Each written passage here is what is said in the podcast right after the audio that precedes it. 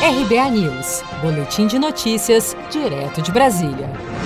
Ministério da Saúde vai ignorar decisão da OMS de suspender estudos com cloroquina. A Organização Mundial da Saúde anunciou nesta segunda-feira a suspensão do uso da medicação para os casos da Covid-19 após estudo publicado apontando riscos de arritmia cardíaca para pacientes. Em coletiva de imprensa no Palácio do Planalto sobre o novo coronavírus realizada no dia 25 de maio, o secretário executivo substituto do Ministério da Saúde, Elcio Franco, foi questionado sobre a decisão da OMS de suspender os estudos com a cloroquina. A cloroquina, o país já tem experiência no, na administração da cloroquina para vários é, para várias viroses.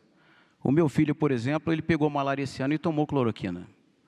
Eu participei de uma missão em Angola em 1996 e eu tomei a mefloquina, que tem o mesmo princípio, durante seis meses, ininterruptos diariamente. De domingo para segunda, em 24 horas, o país registrou 807 novas mortes pela doença, mas o governo brasileiro afirmou que não irá usar esse estudo como parâmetro. Com produção de Gisele Monteiro, de Brasília, Daniele Vaz.